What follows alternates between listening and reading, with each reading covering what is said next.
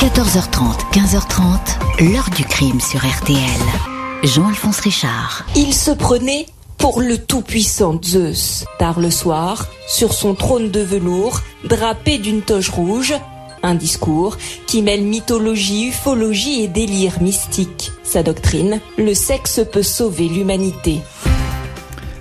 Bonjour, il se faisait appeler Zeus, le roi des dieux chez les Grecs, et appréciait que ses disciples féminines se jettent à ses pieds. Son Olympe, un temple interdit aux regards extérieurs, était érigé dans un coin tranquille du bassin d'Arcachon. Après dix années de très discrètes activités spirituelles, Zeus est tombé de son piédestal pour redevenir, aux yeux de la justice des hommes, le simple Claude Alonso. Accusé d'être un gourou tout-puissant qui séduisait des adeptes pour mieux les contrôler, les droguer et parfois abusé d'elle, au point d'avoir été transformée, affirmeront certaines, en esclave sexuelle. C'est cette histoire, celle de la mécanique d'une emprise, que je vais vous raconter aujourd'hui. Comment un ancien agent immobilier se serait-il transformé en un grand prêtre? Zeus, mégalomane pervers ou simple escroc? Quelle était donc la vie derrière les murs de l'Olympe? Question posée aujourd'hui à nos invités, acteurs et témoins de cette histoire. 14h30, 15h30. L'heure du crime sur RTL. Dans l'heure du crime aujourd'hui, l'affaire Claude Alonso, cet homme passionné d'ésotérisme depuis les années 80, s'est peu à peu transformé en un gourou écouté et entouré de femmes dans une maison en Gironde, activité des plus discrètes jusqu'à l'été 2013 où les autorités sont alertées. Ce 22 juillet 2013, le procureur de la République de Bordeaux prend connaissance d'un signalement faisant état de violence sexuelle et d'emprise mentale sur une femme de 41 ans. Elle s'appelle Noura Bourras et est hospitalisée à Limoges dans un état psychologique fragile. Elle vient de dénoncer des faits de viol à une représentante de la Mivilude, la mission interministérielle qui lutte contre les sectes. Noura dit avoir réussi à fuir après une dizaine d'années d'emprise de ce groupe installé dans une maison de Gujan-Mestras sur le bassin d'Arcachon, au 345 route des Grands Lacs, une demeure dissimulée dans la Pinède, accessible par un chemin de terre. Le propriétaire des lieux, Claude Alonso, alors âgé de 73 ans, régnerait en maître sur ce domaine. Il se ferait appeler Zeus, le dieu des dieux pour les Grecs, recevrait dans une mezzanine l'Olympe assis sur un trône de velours rouge. Dans ce décorum baroque, Noura affirme avoir subi les assauts de Zeus, jeune femme vulnérable au passé de toxicomane. Elle avait été recueillie par Claude Alonso au début des années 2000. Elle dit être tombée lentement sous sa coupe jusqu'à avoir des relations sexuelles avec lui sur de consommation de l'exomil, un tranquillisant, mélangé à du vin parfumé. Noura décrit des relations forcées, raconte qu'elle a perdu son nom pour devenir Corée Proserpine. Elle devait coucher avec le gourou pour sauver le monde. La police judiciaire de Bordeaux s'intéresse à ce Claude Alonso. C'est un fils d'ostréiculteur originaire du bassin d'Arcachon. Selon son ancienne épouse, Marie-Françoise, il s'est tourné dans les années 80 vers l'ésotérisme, le bouddhisme, la réincarnation. Un jour, il lui aurait confié être un dieu de la création du monde et que son âme était très ancienne agent immobilier à Libourne. Il se fait construire une pyramide en verre pour y installer son bureau. Il est poursuivi pour escroquerie, fait faillite au bout de neuf mois. L'ex-épouse raconte que peu après leur séparation, Claude Alonso s'est entouré de plusieurs femmes entretenant sa maison. Alonso n'est pas encore Zeus, mais il dirige alors l'association Samsara pour l'entraide des êtres et les actions positives. Ses pensionnaires financent les dépenses, souscrivent des crédits. La plainte d'une jeune fille mineure, plainte qui ne connaîtra pas de suite, oblige Alonso à se faire oublier et à déménager. Il va alors s'installer avec ses disciples sur le bassin d'Arcachon. 3 mars 2015, la PJ de Bordeaux débarque à Gujan-Mestras. L'enquêteur Thomas Pinon découvre un surprenant décor, une fresque des dieux de l'Olympe, le trône, l'épée, les tables de la loi. Dans la cuisine, une quinzaine de boîtes de l'exomile.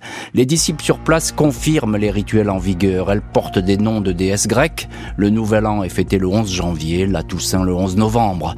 Mais loin du folklore, il est surtout fait état de surveillance généralisée, d'utilisation de calmants, d'orgies, d'abus sexuels certaines femmes semblent souffrir ou ont honte, Claude Alonso est présent. Il nie toutes les accusations d'abus sexuels, sa mauvaise santé cardiaque et ses problèmes de prostate le priveraient d'ailleurs de rapports sexuels. Et on va voir ce que va raconter plus précisément euh, Claude Alonso et surtout quel témoignage effarant dont celui de sa propre fille vont le placer dans une situation pour le moins euh, difficile. Pour l'instant, on va rester à ce début d'enquête. On est là en 2015. Euh, bonjour Louise Colcombé. Bonjour. Grand reporter au journal Le Parisien, merci beaucoup d'être aujourd'hui dans le studio de l'heure du crime. Vous connaissez bien cette affaire, vous l'avez suivi. Vous avez suivi également le, procès qui viendra, on en parlera un peu plus tard. Euh, alors, euh, question toute simple, qui est Claude Alonso? Ça fait une, dizaine d'années là qu'il est à Gujan-Mestras, mais bon, il a un long passé derrière. Alors il est, il est originaire du bassin d'Arcachon. Il a vécu tout le temps, euh, euh, tout le temps là. Euh, on, il a effectivement grandi avec des parents, une enfance sans problème a priori. Il a ensuite euh, quitté assez jeune l'école. Euh, il a été aussi s'engager dans la marine. Et ensuite, alors il prétend avoir décroché un diplôme euh, avec des cours du soir en architecture, ce dont on va pas du tout retrouver la trace. néanmoins, il va quand même fonder une, une agence en immobilier avec son épouse. Euh, il y a la fameuse pyramide, c'est ça. La hein. fameuse pyramide, mais qui voilà, c'est des grèves de grandeur qui n'ont pas, qui pas beaucoup, euh, pas beaucoup prospéré. Et, euh, et voilà, et ensuite, il n'a pas d'activité euh, réellement connue, si ce n'est celle d'aménager le domaine de Jean Mestra en construisant des studios et des choses comme ça, en étant un peu directeur de travaux. Officiellement, Louise Colcombe, c'est une association qui gère ça, c'est ça?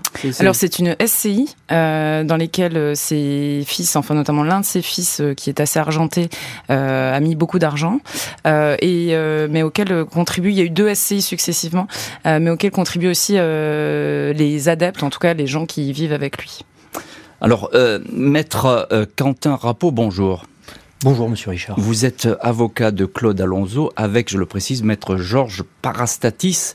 on va, la police judiciaire est saisie, je viens de le dire, le raconter. Elle va débarquer à Gujan-Mestras. Alors il y, a rapidement des témoignages, on va les détailler un peu plus tard, mais il y a des témoignages qui sont quand même assez accablants. Il est présenté comme un gourou. Est-ce que euh, Claude Alonso est un gourou? Claude Alonso n'est pas un gourou, il a toujours contesté cette appellation. Par rapport aux termes qui sont utilisés, on vous décrit par exemple des adeptes qui vivraient à cette maison qu'on appelle le Chai du Vin. Ce sont des pensionnaires, c'est-à-dire qu'il y a une communauté de personnes qui vit au sein de cette propriété, au sein de ce domaine. Certains, effectivement, payent un loyer parce qu'ils sont logés. Mhm. Ils payent également des frais de bouche parce qu'ils sont nourris par cette communauté. Mais il n'y a pas de... On ne peut pas parler d'adepte ou de gourou en ce qui concerne Monsieur Alonso. Et pourtant, Louis Colcombé, il y a des témoignages très vite. Hein, là, je parlais d'un enquêteur qui arrive sur place, qui va dire, d'ailleurs, qui, qui, qui, témoignera au procès. Mhm. Et il va dire qu'il avait été vraiment euh, surpris et même euh, choqué par ce qu'il entendait.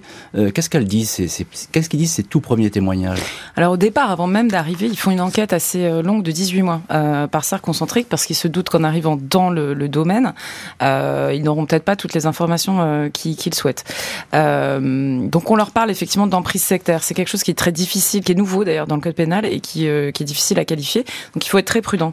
Euh, mais quand ils arrivent, effectivement, ils interrogent à chaud euh, des adeptes, enfin ce qu'ils considèrent comme des adeptes, mais qui prétendent qu'ils ne le sont pas, puisque c'est tout le paradoxe d'une secte ou d'un fou qui dit ben non, je ne suis pas fou, je ne suis pas sous emprise, je, je vais très bien. Et donc dans cette dans cet élan, il y a l'une des femmes qui vit là qu'on a rebaptisée Estia, mmh. qui va livrer des détails. C'est elle qui va le plus parler finalement. Oui, hein. alors il était, il a parlé dans l'enquêteur d'un, témoignage euh, vertigineux euh, parce qu'elle décrit euh, en toute naïveté et parce qu'elle pense sans doute que tout ça relève de la normalité. effectivement, elle va quand même dire que il y a de l'inceste entre Claude Alonso et sa fille, qu'on l'appelle Zeus, qu'il y a des rites, ils décrivent des, des, rites y compris sexuels dans, dans, les moindres détails. Donc tout ça est livré, voilà, presque clé en main. Et après, tout le monde va un petit peu revenir en arrière sur mm. tout ça. Euh, Maître Malène Picotin-Gay, bonjour.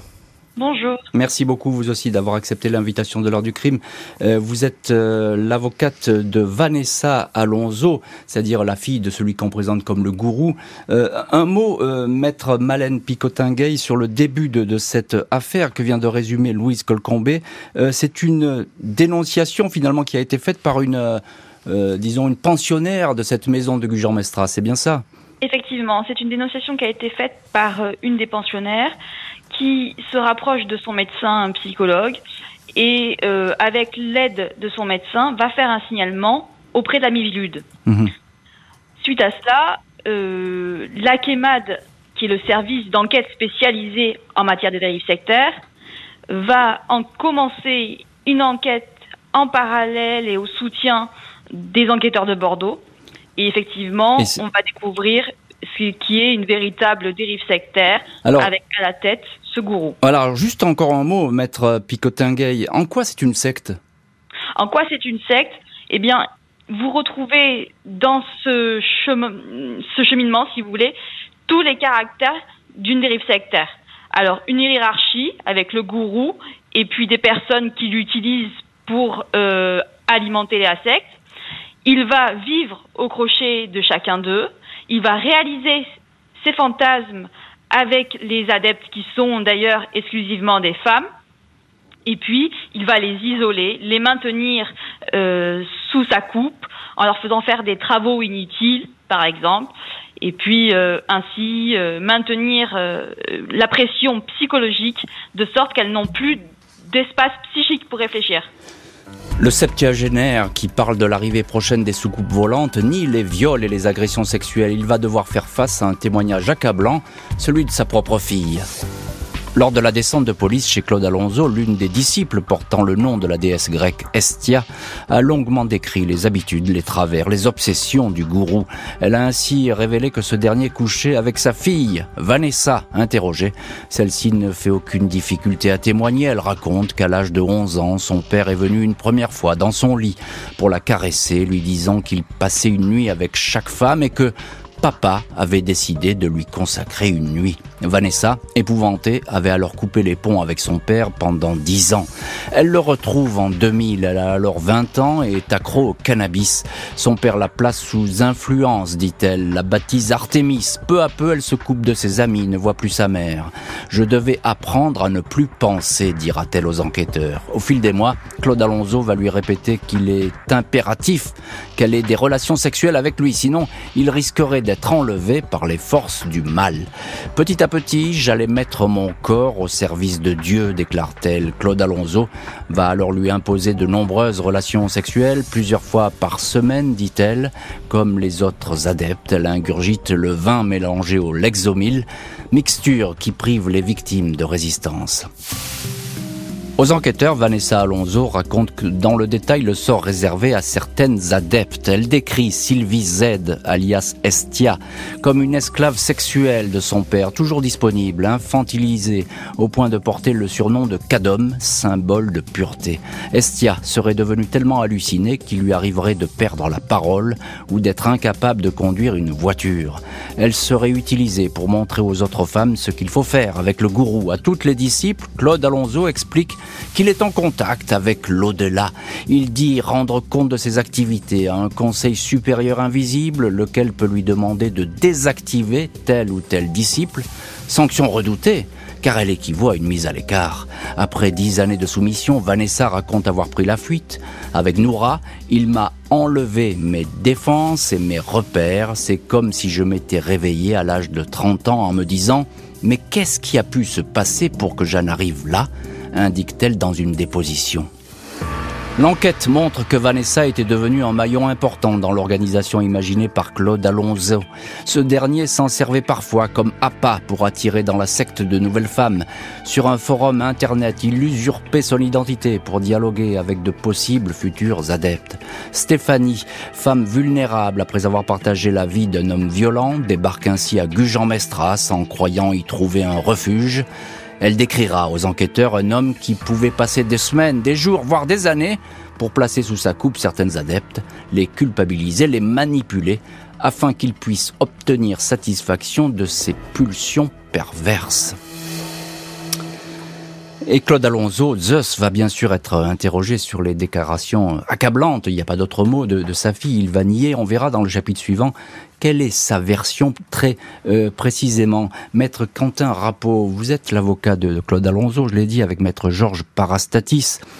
Euh, c'est effarant ce témoignage, et il pèse lourd. Vous disiez tout à l'heure, bon, euh, c'est pas un gourou, c'est pas une secte. Là, on a vraiment l'impression d'une emprise totale, d'après ce que raconte Vanessa. Le portrait que vous dressez, Monsieur Richard, reprend un peu les éléments de Monsieur l'avocat général lors de l'audience, et c'est un portrait auquel nous, que nous je, avons Je reprends surtout les dépositions qui ont été faites par les intéressés. Hein.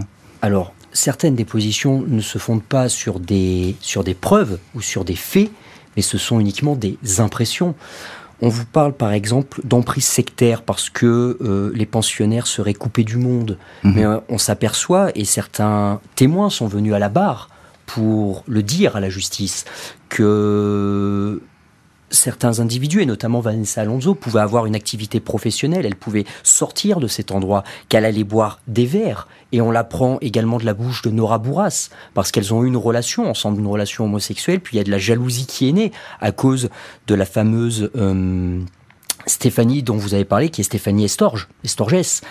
Hum, donc on s'aperçoit que tout cela est beaucoup plus complexe que ce portrait extrêmement sombre qu'on veut vous présenter. Hum, on présente cet homme comme extrêmement manipulateur. Vous avez évoqué du vin ou du l'exomile. Un expert psychiatre a repris même le président à la barre pour lui dire le Lexomil est un anxiolytique hum. euh, plutôt faible. Ce n'est pas un médicament, ce n'est pas une drogue suffisamment puissante qui permettrait d'abattre les mécanismes de défense, les mécanismes de défense psychologique d'un individu. On, est d'accord, maître, mais très honnêtement, on peut se poser la question pourquoi il y a du Lexomil dans le vin, tout simplement. Hein.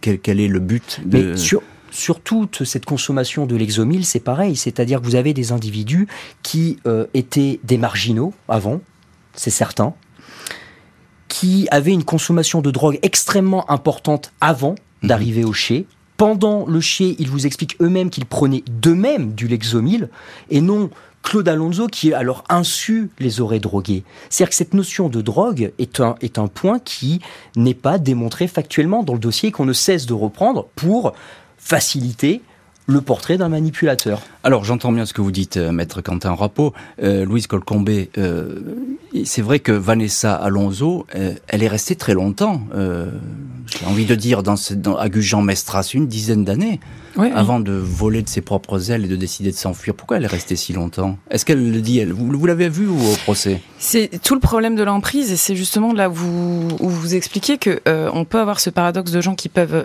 sortir librement, quoique dans le cas d'espèces c'était quand même relativement limité puisqu'on leur demandait de vendre leur voiture quand elles en avaient en arrivant, en leur disant il y en aura une à disposition.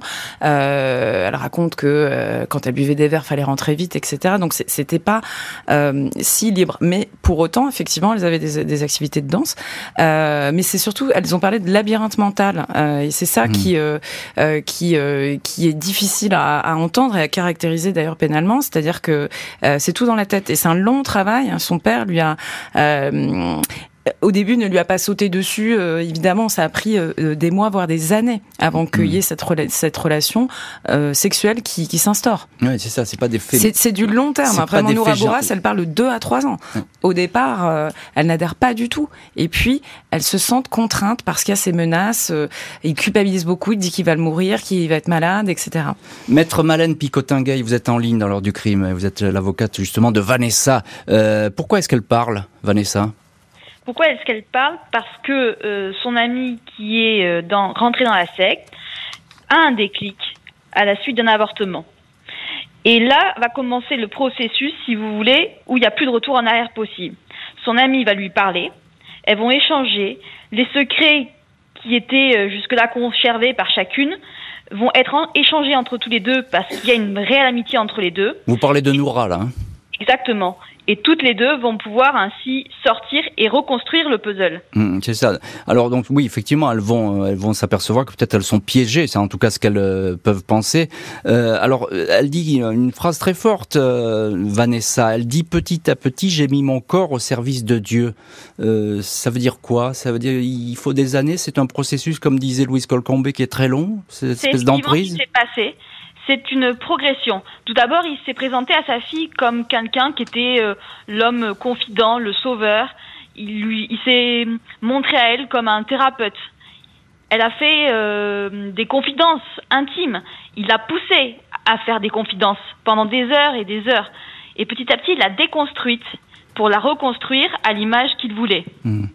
Euh, encore un mot, euh, maître Quentin Rappo, avocat de Claude Alonso. Vous disiez tout à l'heure, ce sont des, des, femmes qui pouvaient se droguer avant, etc. Ce sont des femmes fragiles, vulnérables, j'ai envie de dire. Ce sont des femmes qui ont un parcours de vie, un parcours de vie certes difficile pour certaines, mais elles ne sont pas pour autant vulnérables. On, on, présente toujours Claude Alonso comme quelqu'un de manipulateur, mais il y a quand même une grande ironie dans ce dossier, c'est que Vanessa Alonso se prétend manipulée par son père et se prétend victime de viol lorsque elle prétend avoir des relations sexuelles avec lui. Mais lorsque Vanessa Alonso a des relations sexuelles avec Nora Bourras, mmh. et on sait par les expertises psychiatriques que Vanessa Alonso a une a une forme d'emprise psychologique sur Vanessa Bourras. On ne s'interroge pas de savoir si là il y a un viol ou non. L'homme devant lequel les disciples se prosternaient va donner une version diamétralement opposée de la vie au sein de l'Olympe. Il va nier être un manipulateur, un violeur et se présenter comme un protecteur. Devant les enquêteurs, Claude Alonso se présente d'emblée comme un sage, quelqu'un qui étudie la philosophie grecque. Il n'a jamais cherché à servir les personnes poussant la porte de la maison de Gujan Mestras. Aucune femme n'a été retenue ici contre son gré. Le gourou affirme au contraire qu'il a été bienveillant avec ses pensionnaires. Il dément toute manipulation ou toute culpabilisation de ces femmes afin d'obtenir des faveurs sexuelles. Au sujet de Noura, qu'il a dénoncé, il dit l'avoir recueillie par pitié. Il conteste l'avoir droguée pour abuser d'elle. Il lui a seulement offert du vin sucré quand elle était fatiguée. Après avoir nié toute agression sexuelle sur sa fille Vanessa, il reconnaît des relations, mais il précise aussitôt que c'est sa fille qui était demandeuse. Comment pouvez-vous considérer que votre fille puisse avoir en toute liberté des rapports sexuels avec vous? demande un policier. Allez lui poser la question, répond Claude Alonso, en garde à vue. À Gujan-Mestras, les enquêteurs ont saisi des bocaux remplis d'un liquide rougeâtre. Les experts établissent qu'il s'agit bien du sang de femmes habitant dans la maison, mélangé au sperme du gourou. Claude Alonso va expliquer qu'il s'agissait en fait d'une recherche chimique, alchimique, pour parvenir à découvrir une médecine alternative universelle. Il ajoute, la dernière opération de cette recherche est de récolter de la rosée céleste. Il est mis en examen et écroué pour trois viols et cinq abus de faiblesse. Alors, maître Malène Picotinguet, vous êtes en, ligne dans l'heure du crime. Vous êtes l'avocate de la fille de Claude Alonso, Vanessa euh, Alonso. Il, dément absolument tout. Euh, finalement, c'est parole contre parole dans cette histoire. Parole contre parole, non, parce que on a quand même retrouvé des éléments dans le dossier, que ce soit au terme de la perquisition ou des différents témoignages qui viennent confirmer les dires de Madame Bourras et de sa fille. Mhm. Euh, Louise Colcombé, euh, il y a des dans ce groupe, il y a des femmes qui le dénoncent, mais il y a aussi des femmes qui lui restent fidèles, qui, qui, disent bah non, euh, c'est ce qu'on lui reproche, c'est faux, euh, c'est un type bien, Claude Alonso. Ah oui, oui sa compagne depuis 30 ans est venue à la barre le soutenir. Elle explique qu'elle est qu'elle est qu'il n'y a aucun problème. Et d'ailleurs, ils vont contester, elle comme d'autres, le fait qu'il s'appelait, qu'on l'appelait Zeus. Mm. Euh, elle va beaucoup normaliser euh, euh, les relations, contester qu'il y ait pu avoir, y compris dans une période encore antérieure, qui avait donné lieu à une première enquête, mais qui n'avait pas prospéré, des, des, des, orgies de groupe, enfin de la sexualité de groupe. voilà, elle, pour elle, il n'y a pas de problème et elle comprend pas bien pourquoi on attaque son son, son quasi-époux. Hein, même s'ils ne sont pas mariés, mais, mais voilà, c'est quelqu'un qui, euh, qui bénéficie encore de soutien aujourd'hui. Oui, c'est ça. Maître Quentin vous le, vous le défendez, Claude Alonso, avec Maître Parastatis. Euh, il y a tout de même ces, cette agression sexuelle, ces agressions sexuelles sur sa fille, euh, qui ont été dénoncées par Vanessa elle-même. Alors il dit, au début il, avoue, puis il se rétracte. Où est-ce qu'il en est là-dessus, sur ces, ces relations ô combien ambiguës avec Vanessa?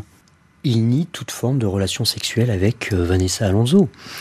Alors, au stade de la garde à vue, de l'enquête et de l'instruction, euh, nous n'étions pas avec Georges Parastatis son conseil, mais il a avoué quand même, hein, il a dit, il a dit, voilà, euh, c'est vrai, mais c'est elle qui était demandeuse, quoi. En garde à vue. Il y a, en garde à vue. Il faut bien, il faut bien différencier. Il n'avoue pas en garde à vue, au bout de nombreuses heures de garde à vue, pour un homme qui a environ 75 ans au moment de sa garde à vue, il reconnaît des relations sexuelles, puis il va se rétracter immédiatement ensuite lorsqu'il est déféré devant le juge d'instruction. Et à tous les interrogatoires devant le juge d'instruction, il niera les relations sexuelles. Mmh. C'est donc un homme qui a une position, il ne reconnaît pas ses relations sexuelles, il les nie, elles n'ont jamais existé. Il dit c'est un mensonge.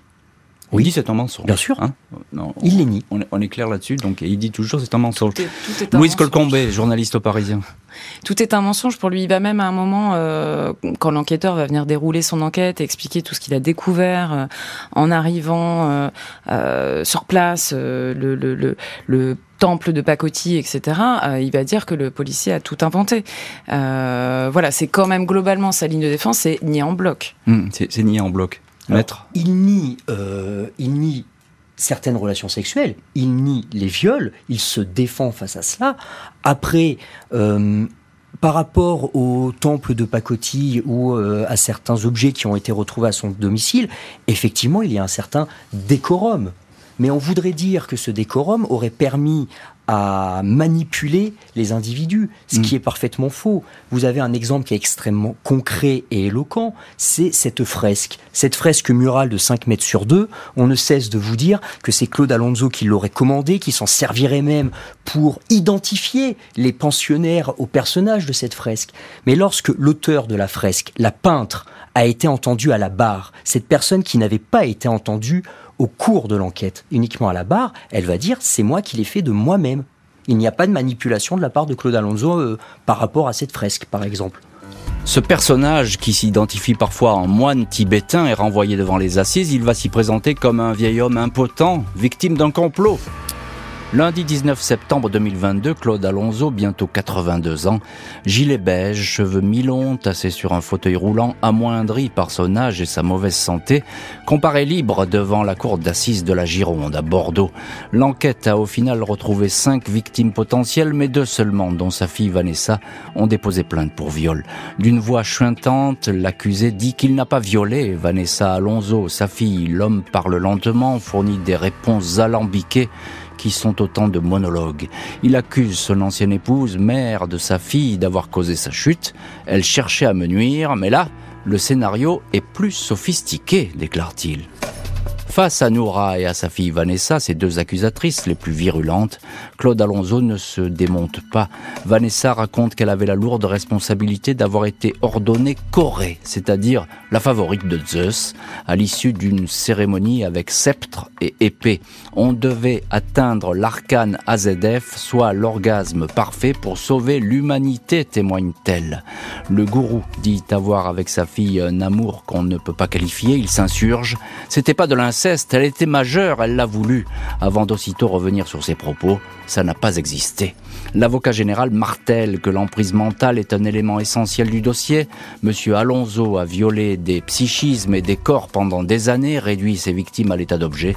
Ce n'est pas un brave homme qui veut faire le bien autour de lui. 23 septembre, le gourou écope de 18 ans de prison, dont la moitié en période de sûreté. Après le verdict, Noura se dit soulagée. Je suis émue et soulagée parce qu'on m'a entendu, on nous a entendu. Même les personnes qui le défendent sont considérées comme victimes et ça c'est vraiment fort. C'est dix ans de procédure qui aboutissent enfin et on va pouvoir passer à autre chose. C'est fort, c'est fort, je suis très satisfaite. Louise Colcombé, euh, grand reporter au Parisien, vous étiez à ce procès et vous avez bien suivi cette affaire. Quelle, quelle ambiance règne dans cette salle de cour d'assises? Euh, ce qui m'a surtout frappé, c'est l'attitude de, de, de l'accusé qui est arrivé quand même. Euh, c'est pas tout, c'est pas courant en fauteuil roulant. C'est un vieux euh, monsieur, il a 82 ans, il est fatigué. Alors il est fatigué et en même temps, euh, il est très alerte par moment. On savait pas s'il somnolait et puis par moment, on avait l'impression qu'il il, il, pouvait sourire en, en, ayant les yeux clos tout en ou en ou en contestant de, de la tête. Euh, et puis il a pu se rebeller. Le premier jour, il a quand même hurlé parce qu'on lui a fait remarquer qu'il avait bafoué son contrôle judiciaire.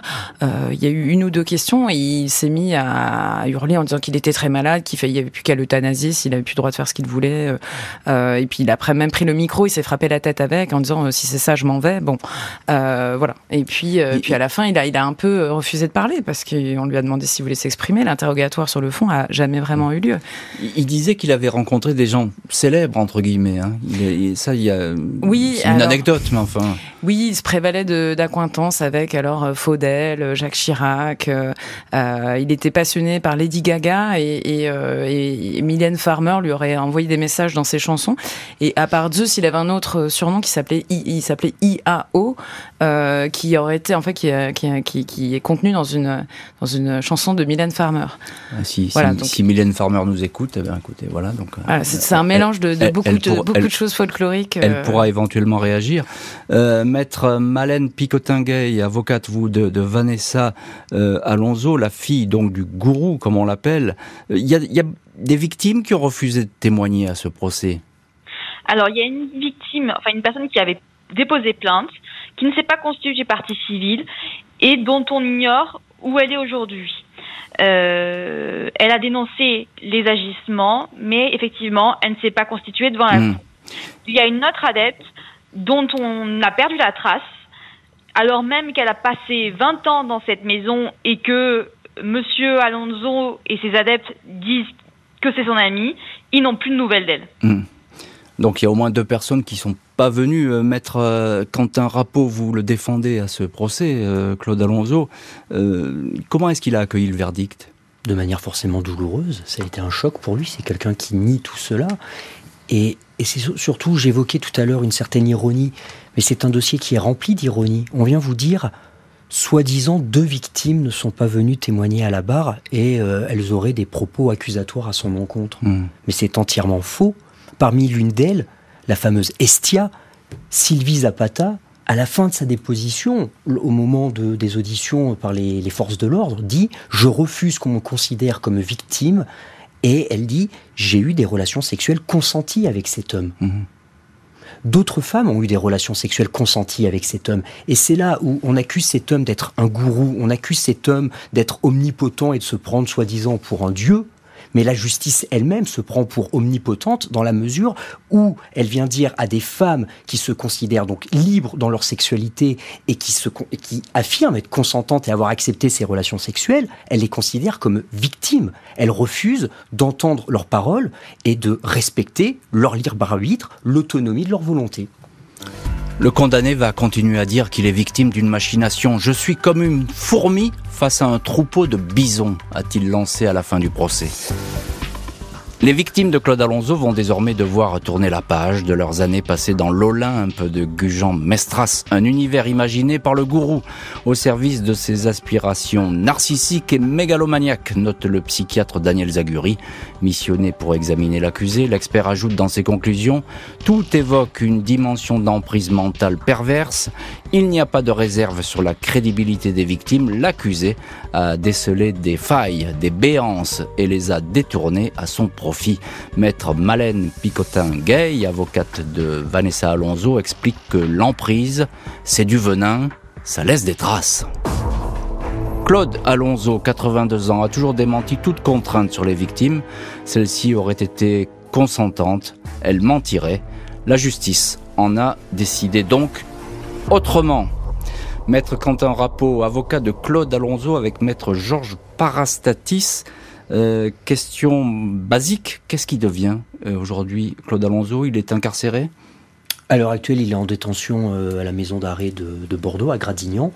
Mais nous sommes en train de régulariser un appel. Nous sommes en train de faire appel de cette décision en ce moment même au greffe de la cour d'assises de Bordeaux. Puis un second procès devra se tenir mhm. où on devra réétudier l'ensemble de ce dossier, l'ensemble des faits, parce qu'on considère qu'il y a vraiment des, des interrogations et des questions ouvertes dans ce dossier. C'est lui qui vous a demandé de faire appel? Bien sûr, il nie les faits, donc il veut faire appel. Hmm. Puis c'est tout à fait normal de faire appel lorsqu'on considère que cette condamnation n'a pas lieu d'être. On vous parle par exemple de venin. Lorsqu'on pose la question à Nora Bourras si elle croit en la philosophie de Claude Alonso, elle vous répond qu'elle ne croit pas en ses croyances, qu'elle ne croit pas en sa philosophie. Comment donc ce venin pourrait s'introduire si elle dispose des, défenses immunitaires contre ce venin? Mm-hmm. Comment le mécanisme psychologique pourrait fonctionner? Alors le venin, c'est vous, maître Malène Picotinguet, avocate de Vanessa Alonso, la fille de Claude Alonso, c'est vous cette phrase, l'emprise c'est du venin, ça laisse des traces, qu'est-ce que ça veut dire, euh, maître? Ça veut dire que si vous voulez, elles ont toujours des réflexes qu'elles ont appris dans le cours euh, du vécu à la secte. Et il faut petit à petit faire un travail sur soi pour distinguer ce qui a été induit par le gourou et ce qui est de votre personnalité. Hmm. Euh, il y a, l'expert psy, Daniel Zaguri. Alors je sais que les psys c'est toujours euh, contesté, etc. Ça fait beaucoup de bruit. Lui, il est catégorique. Il dit, ben voilà, il y a eu vraiment une, emprise mentale perverse. C'est ce qu'il dit, maître Picotingueil. Il est catégorique, et je vais même vous dire, les autres experts aussi. Tous s'accordent sur le caractère mégalomaniaque, la perversion et le narcissisme de Monsieur Claude Alonso mettre juste un mot là-dessus. Après, je parlerai à Louis Colcombé, mais sur, le psy, sur les expertises psy, vous les, vous les contestez? Alors, parce que ça pèse lourd dans un procès aux assises. Pas toutes, pas toutes, parce qu'effectivement elles sont importantes. Par contre, la, contre-expertise est extrêmement intéressante, notamment par Vanessa, pour, euh, pour le cas de Vanessa Alonso, où vous avez deux euh, experts psychiatres qui rédigent à quatre mains un rapport d'expertise où ils vont vous expliquer euh, un certain nombre de, faits.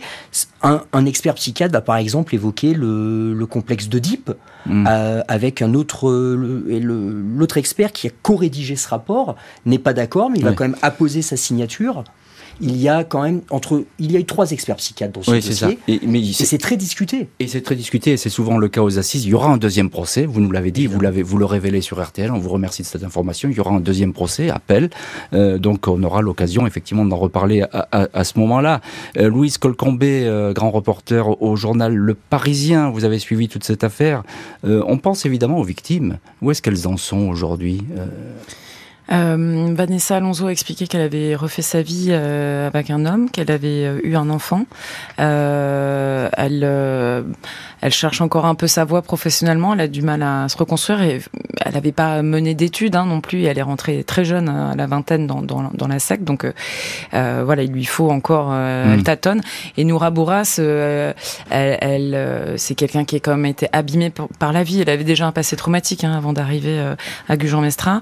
Euh, euh, et je crois, j'ai cru comprendre en discutant avec elle qu'elle attendait beaucoup. En fait, elle attendait qu'une page se tourne avec euh, avec ce procès, qu'elle qu'elle était en suspens jusque là. Mais elle est en, reconstruction, semble-t-il. Et donc, ce deuxième procès risque d'être une épreuve pour pour ses victimes, évidemment. Je hein. l'imagine, c'est toujours le, cas. C'est toujours le cas. Merci beaucoup, euh, Louise Colcombé, maître Malène Picotinguet et maître Quentin Rappeau d'avoir été les invités aujourd'hui de l'heure du crime. Merci à l'équipe de l'émission, Justine Vignot, Marie Bossard à la préparation, Boris Pirédu à la réalisation. L'heure du crime, présenté par Jean-Alphonse Richard sur RTL.